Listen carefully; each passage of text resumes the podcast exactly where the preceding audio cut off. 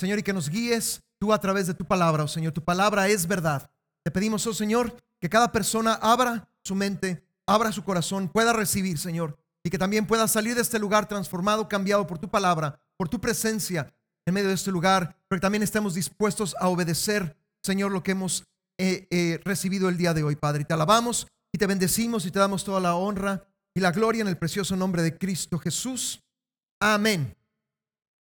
Alabado sea el Señor. Me gustaría que abriera su Biblia en Mateo capítulo 9, verso 17.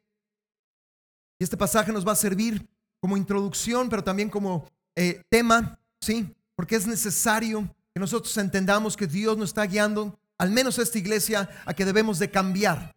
Mateo capítulo 9, verso 17.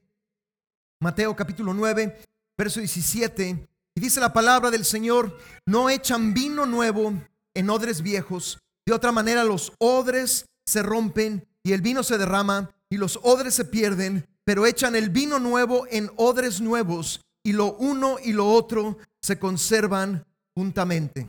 Voy a repetir la última parte de ese verso, Mateo capítulo 9, verso 17, pero echan el vino nuevo en odres nuevos y lo uno y lo, y lo otro se conservan juntamente. Amén.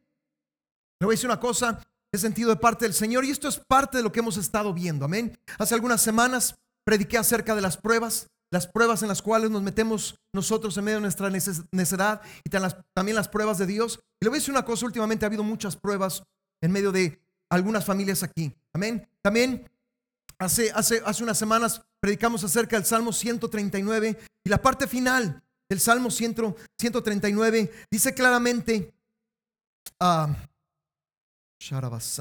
examíname, oh Dios, y conoce mi corazón, pruébame y conoce mis pensamientos, y ve si hay camino de perversidad y guíame en el camino eterno. Amén. Le voy a decir una cosa, Dios nos está llevando, ¿sí? A, a, pasar por pruebas, algunas de ellas nos hemos metido nosotros, pero el Señor también nos está llevando a examinar nuestro corazón. Después mi hermano René, ¿sí? Cuando no estuvimos, predicó acerca de no ser guiados por las emociones, amén. Y le voy a decir una cosa, muchas decisiones que desgraciadamente tomamos, no las, no, las tomamos en la sabiduría de Dios, no las tomamos en la dirección de Dios, sino las tomamos en nuestras propias emociones. Amén. La semana pasada el hermano Juan habló y creo que fue muy claro, ¿verdad? De no ser eh, eh, coyotes, sino ser ovejas. Y no venir a la iglesia disfrazados o con un disfraz de, de ovejas, pero siendo coyote por dentro. Y le voy a decir una cosa, todo esto nos está guiando porque el Señor está diciendo que debemos de cambiar. Repita conmigo, repita, conmigo, debemos de cambiar. Debemos de cambiar. Amén. Le voy a decir una cosa, el día de hoy le voy a explicar dos cosas. ¿Cómo podemos cambiar? Lo primero que me va a preguntar, bueno, ¿cómo lo hacemos, verdad? ¿Cómo podemos cambiar? ¿Sí? Y número dos, ¿por qué y para qué debemos de cambiar? Amén. A lo mejor hay gente que está sentada el día de hoy y dice, ¿para qué voy a cambiar? Amén. Y acabamos de ver en este verso, Mateo 9, 17, ¿sí? que el vino nuevo solamente es puesto en odres nuevos. Amén. Esto es algo muy importante. El vino representa al Espíritu Santo. Y estoy seguro que si le pregunto el día de hoy, usted quiere algo nuevo de parte del Señor, usted le va a levantar la mano y va a decir, sí, yo quiero algo nuevo de parte del Señor. Amén. ¿A quién le gusta lo nuevo? Wow, bien poquitos. A lo demás, ¿les gusta usado? ¿Van a la tienda de segunda, de tercera, de cuarta, por ejemplo? ¿A quién le encanta entrar a una tienda y oler a nuevo? Hasta los hombres en el Home Depot les gusta eso. Amén. ¿Deseamos lo nuevo de parte del Señor? Sí. Pero para que nosotros podamos recibir ese vino nuevo, nosotros tenemos que ser odres nuevos. Y le tengo una noticia el día de hoy. La mayoría de nosotros no tenemos odres nuevos. Necesitamos cambiar. Amén. Yo no puedo cambiar a nadie a fuerzas. Amén. Por ahí hay una frase que sale en las telenovelas, mi amor te va a cambiar. Te tengo una noticia, ni tu amor ni el amor de nadie te va a cambiar. Solamente Dios es el que cambia vidas y el que cambia corazones. Amén. Y tú tienes que permitírselo al Señor. ¿Sí? Te voy a decir una cosa. Te voy a poner dos ejemplos y esto sucede continuamente, ¿sí? En los Estados Unidos. En los Estados Unidos, usted sabe que estamos en el país de las estadísticas. Se sabe desde hace muchos años, ¿sí? Que hay más iglesias que se cierran que iglesias que se abren. ¿sí? En algunas estadísticas se dice que hay alrededor de 10 mil iglesias que se cierran todos los años y solamente entre 2 y 3 mil iglesias se abren todos los años. Amén. Durante muchos años el decrecimiento de la iglesia ha ido en aumento, no ha ido en disminución. Y hay muchas razones por las cuales una iglesia, sí, se cierra, pero la principal razón o la razón número uno es porque esa iglesia se ha negado a cambiar. Amén. Se vuelve obsoleta. Y no estoy diciendo que cambiemos la palabra de Dios. Nadie está diciendo que la palabra de Dios tiene que ser cambiada. Pero los métodos, las cosas no cambian. Y por supuesto, en vez de que la iglesia siga adelante, la iglesia sigue retrocediendo. Amén. Ejemplo número dos, hace muchos años me contó mi pastor, y eso es una historia real, ¿sí? En, cierta iglesia, eh, un pastor había estado durante muchos años, creo que 35, 40 años, y ese pastor murió, ¿verdad? Porque los pastores no son eternos. Y entonces vino un nuevo pastor. Ese pastor, ¿sí? Eh, el antiguo pastor acostumbraba a predicar del lado derecho de la plataforma, ¿sí? Entonces ponía el, púlpito como este púlpito en el lado derecho y de ahí predicaba. Cuando llegó el nuevo pastor y fue la primera vez, eh, ya lo habían conocido, por supuesto, ya lo habían contratado. ¿Sí? La primera vez que llegó a predicar, en vez de poner el púlpito del lado derecho, ¿sí? puso el púlpito en medio y comenzó a predicar. Le voy a decir una cosa, ese día la mayoría de la gente no le puso atención a la predicación porque el pastor había movido el púlpito de la derecha al centro. Algunos de ellos al final de la reunión le dijeron, pastor, el antiguo pastor, nuestro pastor que estuvo durante muchos años, predicaba del lado derecho. Dijo el pastor, no hay ningún problema. La próxima semana voy a predicar del lado derecho. Y eso fue lo que hizo. Agarró el púlpito y lo puso del lado derecho. Pero cada domingo que siguió pasando, lo empujaba un poquito más. Y lo empujaba un poquito más. Y lo empujaba un poquito más. Y lo empujaba un poquito más. Seis meses después estaba en el centro y nadie lo había notado. Eso quiere decir que a nosotros nos cuesta mucho trabajo cambiar. Estamos acostumbrados a ciertas tradiciones, a ciertas cosas, ¿sí? Por ejemplo, hay gente que se acostumbra de cuatro domingos venir uno. Ouch. Hay gente que está acostumbrada solamente a venir los domingos, ¿sí? Y para romper, ¿sí? Esa rutina les cuesta mucho trabajo. Le voy a decir una cosa, Dios está en el negocio, ¿sí? De cambiar vidas. Y muchas veces Él podría cambiarlo de un día para otro, amén. Pero ninguno de nosotros lo aguantaría. Por eso el Señor nos va pidiendo uno tras otro, tras otro, tras otro. ¿Me explico? Si nosotros no estamos dispuestos a cambiar, podemos cerrar nuestros corazones. Si nosotros no estamos dispuestos a cambiar poco a poco, nunca vamos a cambiar. ¿Usted me está entendiendo? Amén. Dios desea cambiar nuestros pensamientos, Dios desea cambiar nuestro corazón, Dios desea cambiar nuestros caminos. Amén. Alguna gente no cambia y en vez de cambiar es hipócrita. La palabra hipocresía significa actuación. ¿Cuántos de nosotros hemos actuado?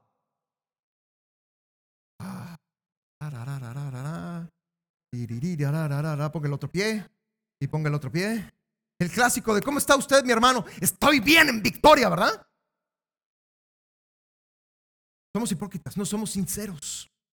Amén. Y le voy a decir una cosa, Dios desea cambiarnos, no actuar o tener una actuación, amén. Lo que decía claramente mi hermano la semana pasada, no es ser un coyote con disfraz de oveja, amén. Pero para cambiar necesitamos obedecer.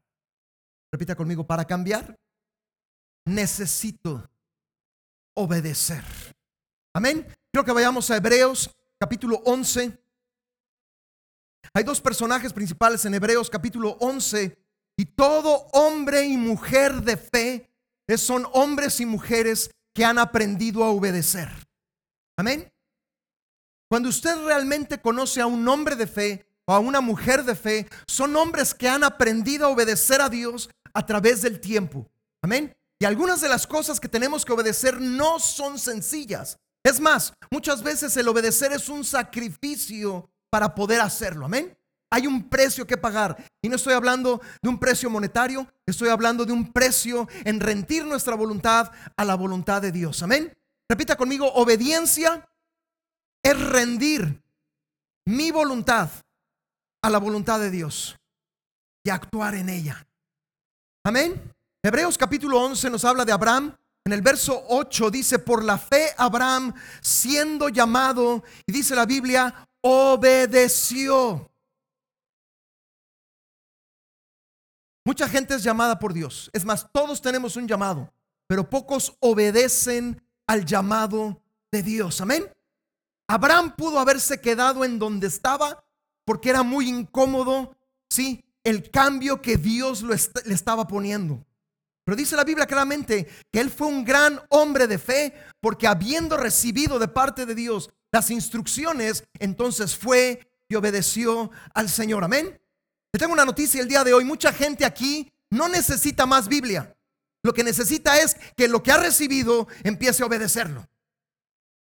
Amén. Hay gente que le encanta llenarse de la palabra del Señor y qué bueno. Pero si te llenas de la Biblia, pero no obedeces a lo que la Biblia te dice, vas a llegar, ¿sí? Eh, no vas a llegar, perdón, muy lejos en tu caminata con el Señor. Dice la Biblia, por la fe siendo llamado, obedeció para salir al lugar en donde había recibir como herencia y salió sin saber a dónde iba. Ninguno de nosotros sale de vacaciones sin saber a dónde va de vacaciones. Ninguno de nosotros sale a visitar a alguien no sabiendo a dónde vamos a ir a visitar a ese alguien. A veces lo que Dios nos pide a lo mejor podría ser una locura. Pero el Señor le dijo claramente, sal de tu tierra a la tierra que yo te mostraré. Amén. Por la fe habitó como extranjero en la tierra prometida, como en tierra ajena o extraña. Imagínese un hombre, 75 años de edad, ya está establecido en una ciudad, ya conoce a toda la gente en la ciudad. Y un día tienes que agarrar todas tus chivas, todas tus cosas, y te tienes que ir a vivir como extranjero a un lugar que no conoces, a un lugar en el cual no sabes a dónde vas a ir. Amén. ¿Usted lo haría? La mayoría no lo haría. Amén. La mayoría no lo haría. Amén. A veces pedimos, Señor, explícame de aquí al siguiente paso todo lo que tengo que hacer. Así no funciona la.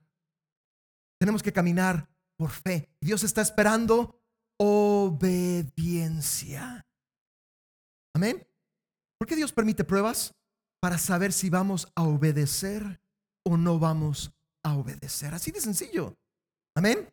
El centro de la atención de Dios es si vamos o no vamos a obedecer al Señor. Amén. Más adelante, dice en el verso 15, Hebreos capítulo 11, verso 15, dice que ciertamente tuvieron tiempo de volver pudieron regresar y tuvieron tiempo para hacerlo. Decir una cosa, una de las grandes cosas acerca de la vida de Abraham es que pudo rajarse y decir, esto no funcionó y me regreso a Ur de los Caldeos. Y tuvo el tiempo y tuvo más que tiempo para poder hacerlo. Amén. ¿Qué es lo que pasa cuando tú te desanimas aquí cuando recién acabas de llegar? ¿Te quieres regresar a dónde? A tu país, a México a Perú, a Costa Rica, ¿sí? A Ecuador. Hay una tendencia natural que si no funcionan las cosas es regresarnos a donde estábamos. Y hay muchos cristianos que se regresan, ¿sí? Pero no a su país, sino regresan a la vieja vida. Amén. No a Guatemala y a México, regresas a tu vieja vida porque has dejado de cambiar, porque has dejado de obedecer al Señor. Amén. Siguiente ejemplo, Moisés, Hebreos capítulo 11, versos 24 a 26. Por la fe Moisés, hecho ya grande, rehusó llamarse hijo de la hija de Faraón. Amén. ¿Quién de ustedes siendo millonario dejarías todo por seguir al Señor? Hay gente que quiere hacerle al revés. Señor, hazme millonario y entonces te voy a seguir a ti. Pero ¿cuánta gente ustedes conocen que siendo millonario o teniendo todo lo que el mundo puede ofrecer, dice, renuncio a todo esto? ¿Qué diría el mundo allá afuera? Amén. ¿Qué te está pasando, verdad? Amén. Moisés tenía a su acceso todas las cosas y lo cambió. fue totalmente en la corriente del mundo. ¿Por qué? Amén. Hebreos capítulo 11, verso 24. Amén. Hecho, ya grande rehusó llamarse hijo de la hija de Faraón, escogiendo. O sea, él llegó un momento en que nadie lo forzó. Amén. Sino él escogió. Amén. Dice, ser maltratado con el pueblo de Dios que gozar de los deleites temporales del pecado. ¿Quién dejaría de ser millonario para ir a sufrir con un montón de gente necia y testaruda. Levante la mano, ¿quién haría eso? Nadie. Amén. Pero ¿por qué lo hizo? Amén. La palabra del Señor tiene la respuesta. Amén. Dice, teniendo por mayores riquezas el vituperio de Cristo que los tesoros de los egipcios, porque tenía puesta la mirada en el galardón. Moisés tuvo que ver algo más allá de sus circunstancias. Y Abraham tuvo que ver algo más allá de lo que estaba viviendo para entonces cambiar y ser el instrumento usado por Dios para poder llevar de su gloria a las naciones. Amén. Estoy hablando de Abraham, que de un hombre y una mujer que eran estériles, el Señor levantó una nación, y no solamente la nación de Israel, sino el pueblo que somos nosotros, el pueblo cristiano, porque somos descendientes de Abraham por medio de la fe. Amén. Y estoy hablando de Moisés, que lo tuvo todo, pero lo rechazó para poder guiar al pueblo de Israel hacia la tierra prometida. Amén. Ninguno de nosotros hablaría de Abraham o hablaría de Moisés si no hubieran obedecido a Dios. Amén. Si tú quieres agradar a Dios, necesitamos obedecer a Dios. Amén. Si tú quieres ese vino nuevo, ese nuevo mover, necesitamos cambiar. ¿Y cómo podemos cambiar? La forma más sencilla, pero a veces la más complicada, es obedecer. Amén. Le voy a decir una cosa. Muchas veces, esto lo tomé de John Maxwell, es un, es un, eh, eh, un consultor, una, una, persona que conoce al Señor, por supuesto.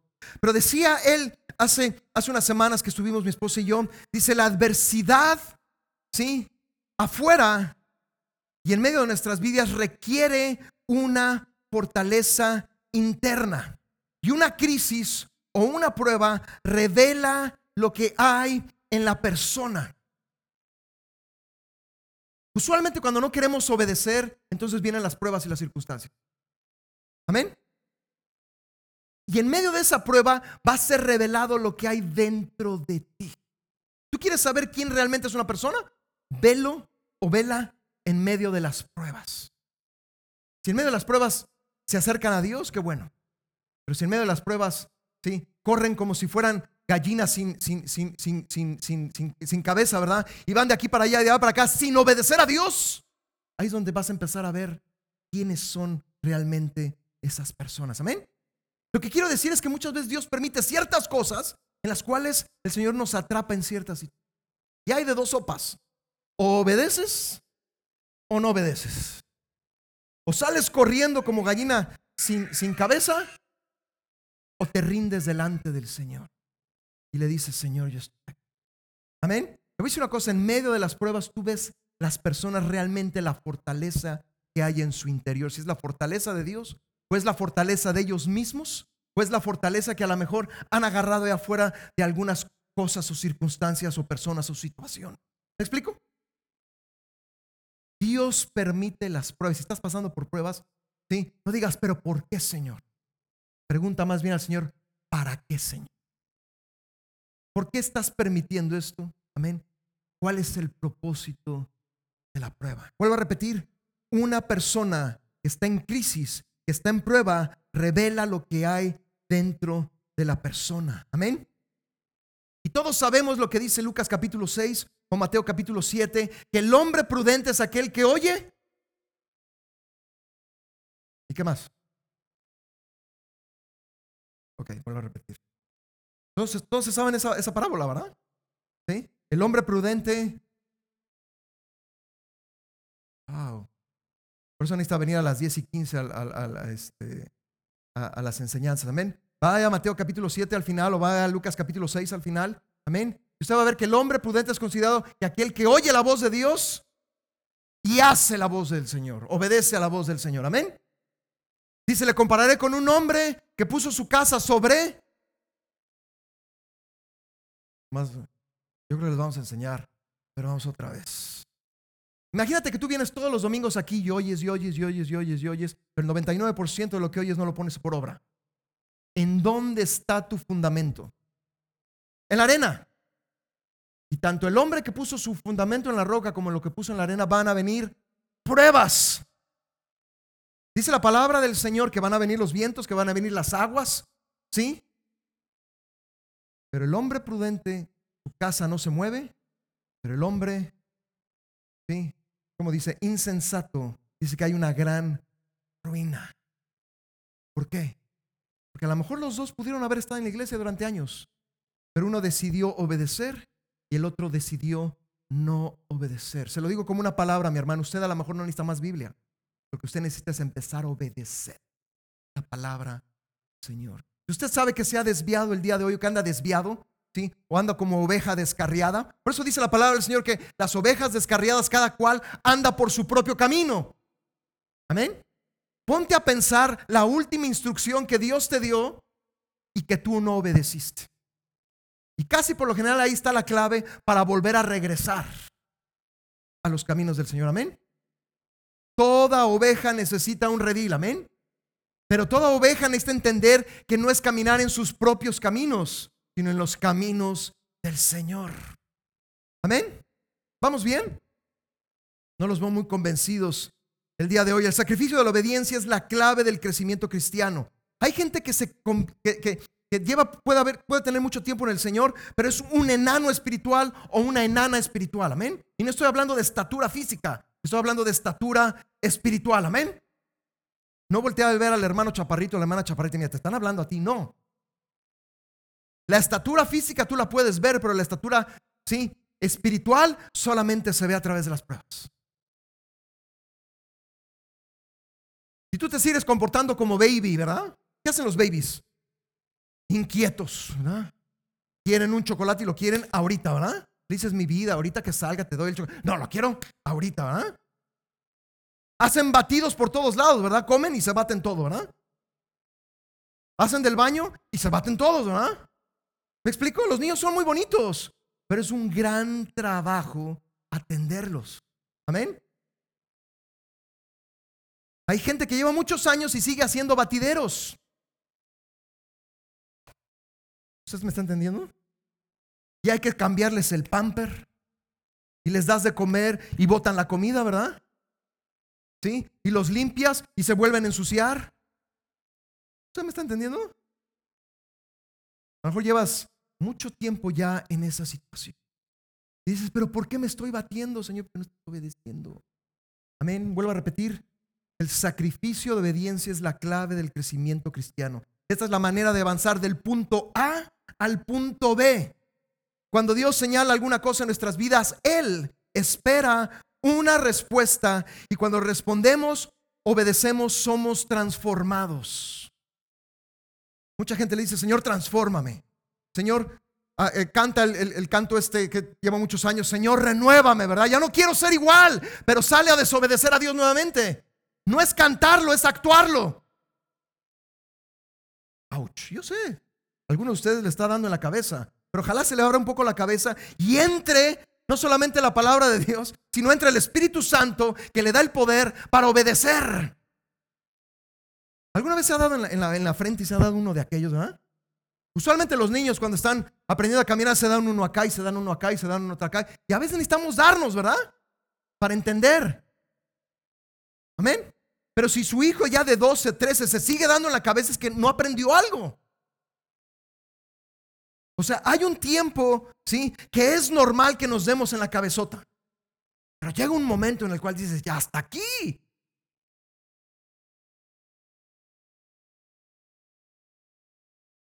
Yo creo que no están entendiendo el día de hoy. Ese es el punto número uno. ¿Cómo puedo yo cambiar? Muy sencillo, obedeciendo al Señor. Amén. No le estoy dando grandes revelaciones. Usted no necesita saber cuándo viene el anticristo y si la vacuna es del anticristo o no. Y si, y si estamos y vamos a ser arrebatados al principio de la tribulación, en medio de la tribulación, a la fuera de la tribulación, usted lo que necesita es obedecer a Dios. Amén. Mucha gente sigue buscando la revelación del momento, pero no busca obedecer a Dios.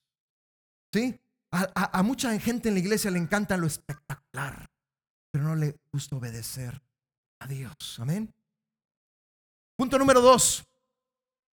¿Por qué necesitamos cambiar? Quiero que vaya a Isaías capítulo 60, verso 5. Y todo comienza en el interior. Cuando Dios trabaja, todo empieza en el interior. Amén. Usted sabe que nosotros los seres humanos tratamos de cambiar el exterior y de alguna manera creemos que el interior va a cambiar de esa manera. Pero Dios nunca actúa de afuera hacia adentro, sino siempre actúa de adentro hacia afuera. Repita conmigo, Dios actúa de adentro hacia afuera. Amén. Y el único que tiene la llave de su corazón es Dios. Es más, cuando usted acepta a Cristo, mucha gente que no entiende esto, cuando tú le entregas tu corazón al Señor, ya no es tu corazón, ya no es tu vida, es la vida de quién? De Cristo. ¿Es el corazón de quién? Ah, y ahí es donde va a empezar a hacer las cosas Él. Mientras tú no se lo entregues, porque no es la oración, Señor, te recibo en mi corazón en el nombre de Cristo, amén. No solamente tienes que creer, sino tienes que estar dispuesto a entregarle tu corazón. Aquí está mi corazón, a lo mejor está en pedazos, Señor, sánalo. O a lo mejor está sucio, Señor, límpialo. O a lo mejor es un corazón duro. Y no le eches la culpa a Satanás de tu dureza, si no es tu necedad. Señor, está mi corazón duro y Dios es el que empieza a actuar dentro de nosotros. La religión no te va a cambiar, la tradición no te va a cambiar, el abolengo no te va a cambiar, el dinero no te va a cambiar. El mundo, sí, no te va a cambiar, el único que te puede cambiar es Cristo Jesús. Amén. Isaías capítulo 60, verso 5, y entonces verás y resplandecerás y se maravillará y ensanchará tu corazón. Porque el Señor desea cambiarnos para hacer nuestro corazón más grande, más amplio, ensancharlo. ¿Qué pastor voy a tener un corazón más grande que mi cuerpo? No va por ahí. Cuando nosotros empezamos en el Señor, nuestra vasija es una vasija muy pequeña. Y podemos recibir del agua, podemos recibir de la palabra, podemos recibir del Espíritu, pero nuestra, nuestra capacidad de contener es muy poca. Amén. El Señor desea empezarnos a ensanchar, ensanchar, ensanchar. Porque entre más grande y más ancho, más tú puedes recibir. Pero tú no puedes recibir más si lo que has recibido no estás obedeciendo. ¿Me explico? Hay gente que le dice, Dios, dame más. Pero lo poco que tienes no lo utilizas. Amén. ¿Verdad que a veces nuestras oraciones no hacen sentido? A lo mejor para ti sí hacen sentido, pero para Dios no hacen sentido. Y el Señor te dice en esta hora, yo te quiero dar más. Pero primero tienes que empezar a obedecer. Tienes que dejar que yo ensanche tu corazón. Dice la Biblia aquí en Isaías 60, usted lo puede leer en su casa. Sí, que cuando empieces a ver las cosas que Dios empieza a, a permitir, entonces verás y resplandecerás y se maravillará y se ensanchará tu corazón. Amén. También ensanchar significa crecer, alargar, ser espacioso. Dios es un Dios de bendición. Lo veíamos ayer en la boda, las primeras palabras que el Señor le dijo, no fue un hombre solitario o una mujer solitaria, pues no, fue una pareja, Dan y Eva, y lo primero que les dijo, fructificad. Lo siguiente que le dice es multiplicaos. Dios es un Dios de fruto y de multiplicación. Amén.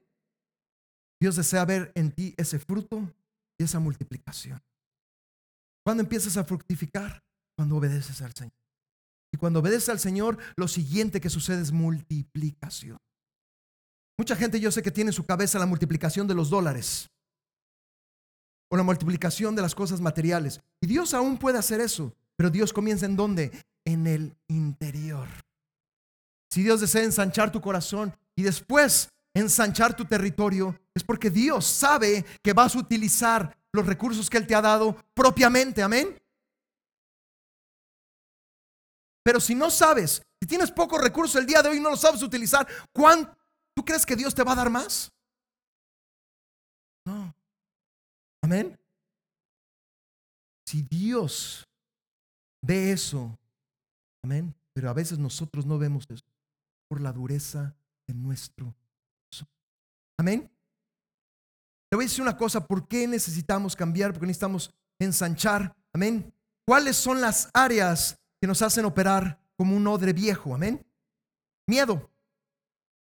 Yo creo que una de las marcas del COVID el día de hoy es lo que ha traído no a la gente fuera de la iglesia, sino a la gente dentro de la iglesia, miedo.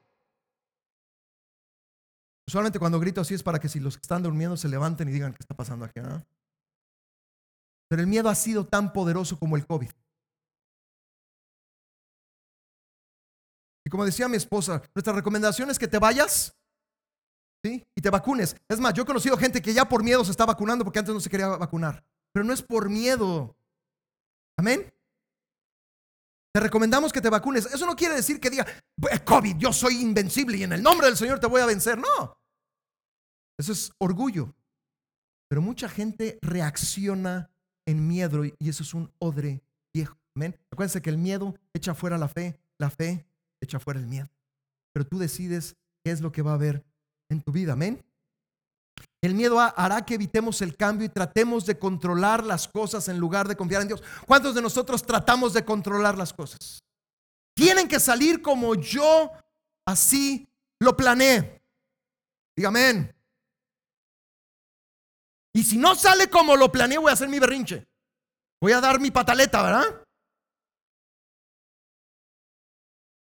El tratar de controlar en vez de dejar que Dios haga su obra es miedo. Amén. La tradición nos hace que nos sintamos tan cómodos haciendo las cosas de cierta manera que no estamos abiertos al cambio. A veces los hombros, los hombres, perdón, somos los maestros del control remoto, ¿verdad? ¿Verdad que sí, mis hermanas? Llegan hambrientos los hombres, ¿verdad? Y tengo hambre y me quiero comer hasta la sala y el comedor, ¿verdad? Les sirves de comer y lo que siguen es sentarse en su asiento cómodo y agarrar el control remoto, ¿verdad, mis hermanas? Y agarran el control remoto y uno, y dos. Y tienes 500 canales y recorres los 500 canales, ¿verdad? Amén. Gloria a Dios. Pero a veces el cristiano está muy cómodo en su asiento, ¿sí? Hay, oración a las 8 y no, ya se me hizo tarde. No, estoy muy cansado. ¿verdad? Está muy cómodo en la silla. ¿verdad? ¿Usted sabe que el reino de Dios no es para los cómodos? ¿Usted cree que Abraham estaba cómodo? ¿Vivió una vida cómoda? ¿Se acomodó? Ni Abraham, ni Moisés, ni ningún hombre de fe, mujer de fe. Amén.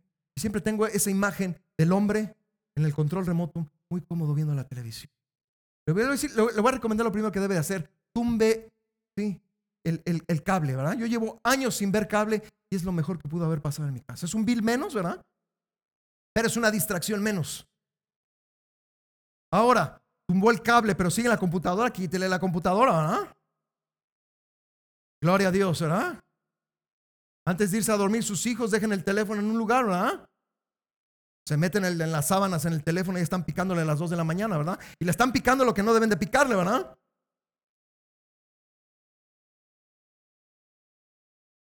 Me está entendiendo, ¿verdad?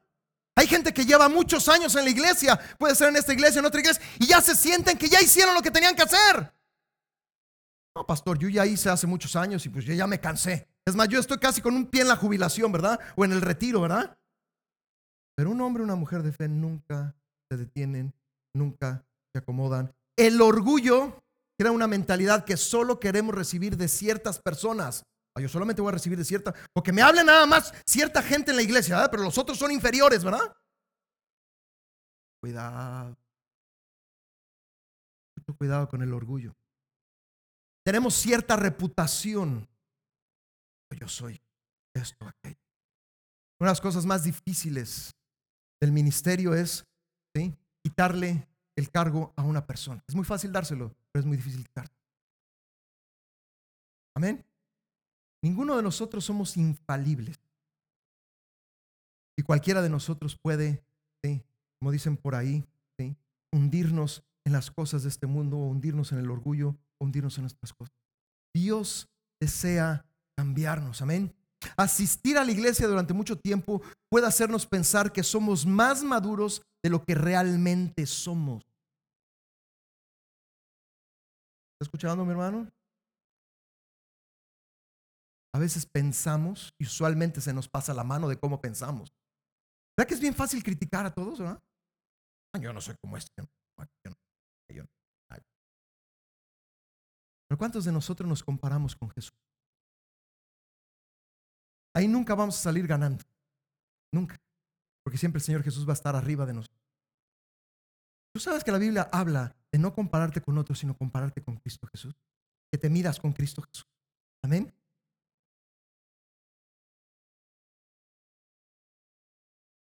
Algunas de las características de los odres nuevos o frescos o nuevos son ser enseñables, estar, estamos dispuestos a recibir y estamos dispuestos a, cambiar. La enseñanza no tiene que provenir de ciertas personas, de gente famosa o gente distinguida. Amén. Yo te voy a decir una cosa, tú puedes aprender de todos tus hermanos y de tus hermanos. Yo cuando no estoy predicando y no estoy enseñando y alguien más, yo tomo notas porque yo sé que Dios me va a hablar. Sea quien sea. Ah, pero hay gente que no, no, yo, yo no voy ahí. O a veces se acostumbran a la voz del pastor. No, si el hermano Enrique no predica, yo no voy, ¿verdad? Muy espirituales. No, totalmente fuera del, del, ámbito espiritual. Cualquier persona puede ministrar. Por supuesto que está ministrando la palabra del Señor. Puedes aprender y ser enseñable. Amén. Mantenerte flexible. Estamos dispuestos a cambiar nuestra forma de pensar. Como por ejemplo, ahorita viene el hermano Juan y el hermano Verdad. ¿Quién está dispuesto a hacer algo por el Señor? Amén, amén, amén. Hay gente que dice, no, yo vengo cansado del trabajo. Hice esto en mi casa y de y de y da.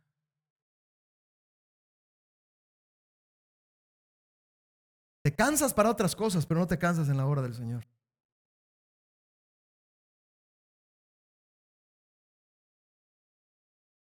Yo quiero ver que salgan muchos voluntarios. No que siempre sean los mismos. Siempre hay un grupo que son los fieles, ¿verdad? Y los fieles son los que cargan con todas las cosas que los infieles no hacen. Sí, yo sé que se ve muy, muy feo decir infiel, ¿verdad? Pero es la neta. ¿Usted sabes, ¿Tú sabes que la palabra fe y fidelidad van de la mano? Si eres un hombre de fe, eso eres un hombre fiel. Pero si eres una mujer de fe, eres una mujer fiel. Pero si eres un hombre infiel, la infidelidad no solamente es en el matrimonio, sino es en, las, en muchas áreas de la vida. Eres infiel en tus recursos, eres infiel en tu, en, tu, en tu casa, eres infiel en tu trabajo, etcétera, etcétera, etcétera. Amén. Un verdadero hombre, una verdadera mujer son fieles en el trabajo del Señor. A decir una cosa, a mí me agrada cuando la gente dice lo que me ponga a hacer pastor. Hay otra gente que dice, no, yo quiero hacer esto, pastor.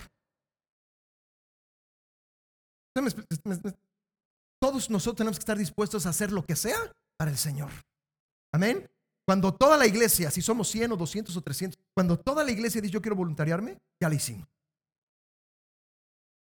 Solo dos o tres hermanas creen eso. Wow. Amén. Crece postura. Amén. El crecer va a doler. Amén. ¿Ustedes se acuerdan cuando estaban creciendo? Ya ves, le dolían los pies. A mí me acuerdo que hubo un tiempo que me dolían las piernas, me dolían las rodillas, me dolía la espalda. ¿Le, pasó? Estoy seguro que si está creciendo ahora a los lados le duele la panza, ¿verdad? Pero ahí esa es otra historia.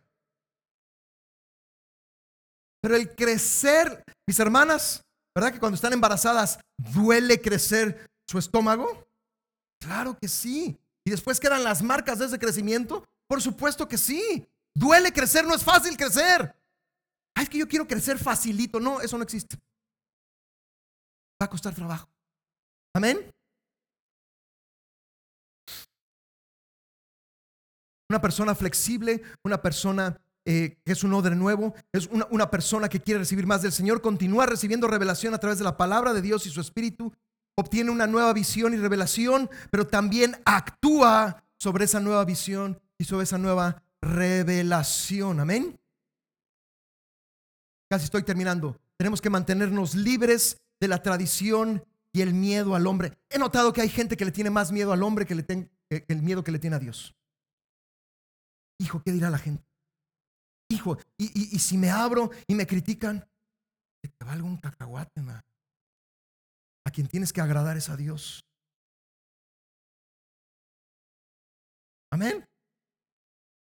A quien tienes que agradar es. A veces somos más dispuestos a agradar a la gente ¿O le ha pasado? Yo no sé quién nos metió esto en nuestra cabeza. Llega una persona rica y tú lo quieres eh, eh, eh, ofrecer todas las cosas. Pero llega un pobre y ni le haces caso. ¿No le ha pasado? Hispanos que ustedes me escuchan, mexicanos, guatemaltecos, hondureños, peruanos, ecuatorianos. ¿Verdad que somos así? Llega una persona distinguida y luego, ah, sí, sí, sí, sí, ¿verdad? Como, como, como si de alguna manera se nos pegara la, riqueza o la, la importancia. ¿ah? Pero llega una persona bien pobre o bien humilde y ni les haces caso. A veces la gente se queja, del racismo, pero los primeros racistas somos nosotros. Es más, los primeros racistas son los hispanos que llevan aquí 15 años, que abusan del hispano que acaba de llegar. Dígame. Y se queja del americano. Empecemos con los hispanos. ¿Sí? El hispano que lleva 15 años aquí te presta mil dólares al 20% de interés, ¿verdad? Ah, y son cristianos y son ancianos cuando es totalmente en contra de la palabra de Dios. ¿Usted sabe en la palabra del Señor que no podemos de prestar dinero con usura? Y los peores usureros, ¿sí? Que he oído historias están dentro de la iglesia, no fuera de la iglesia. Qué pena. ¿Verdad que necesitamos cambiar? ¿Verdad que Dios desea hacer algo nuevo en nosotros? Quiero terminar en Isaías 54. Es un verso que el Señor nos ha hablado muchas veces a esta iglesia, Isaías 54.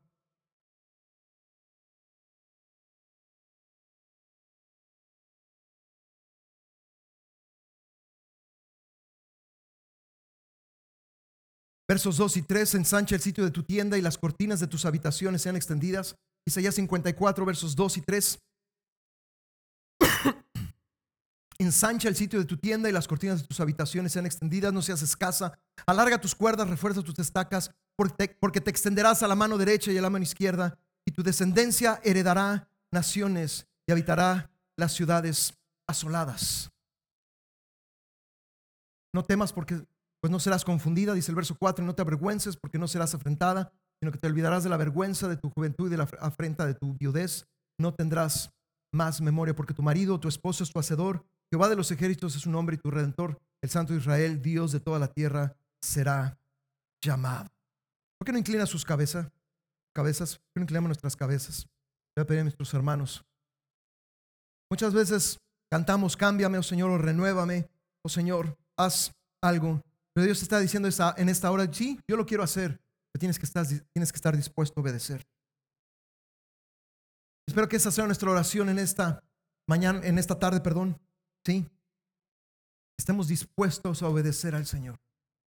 Sí, Dios se quiere ensancharnos, pero quiere ensanchar nuestro corazón, quiere ensanchar nuestras palabras, quiere ensanchar nuestros pasos. Y todo esto lo habla la palabra del Señor. Quiere ensanchar nuestro territorio, pero todo comienza en nuestro corazón.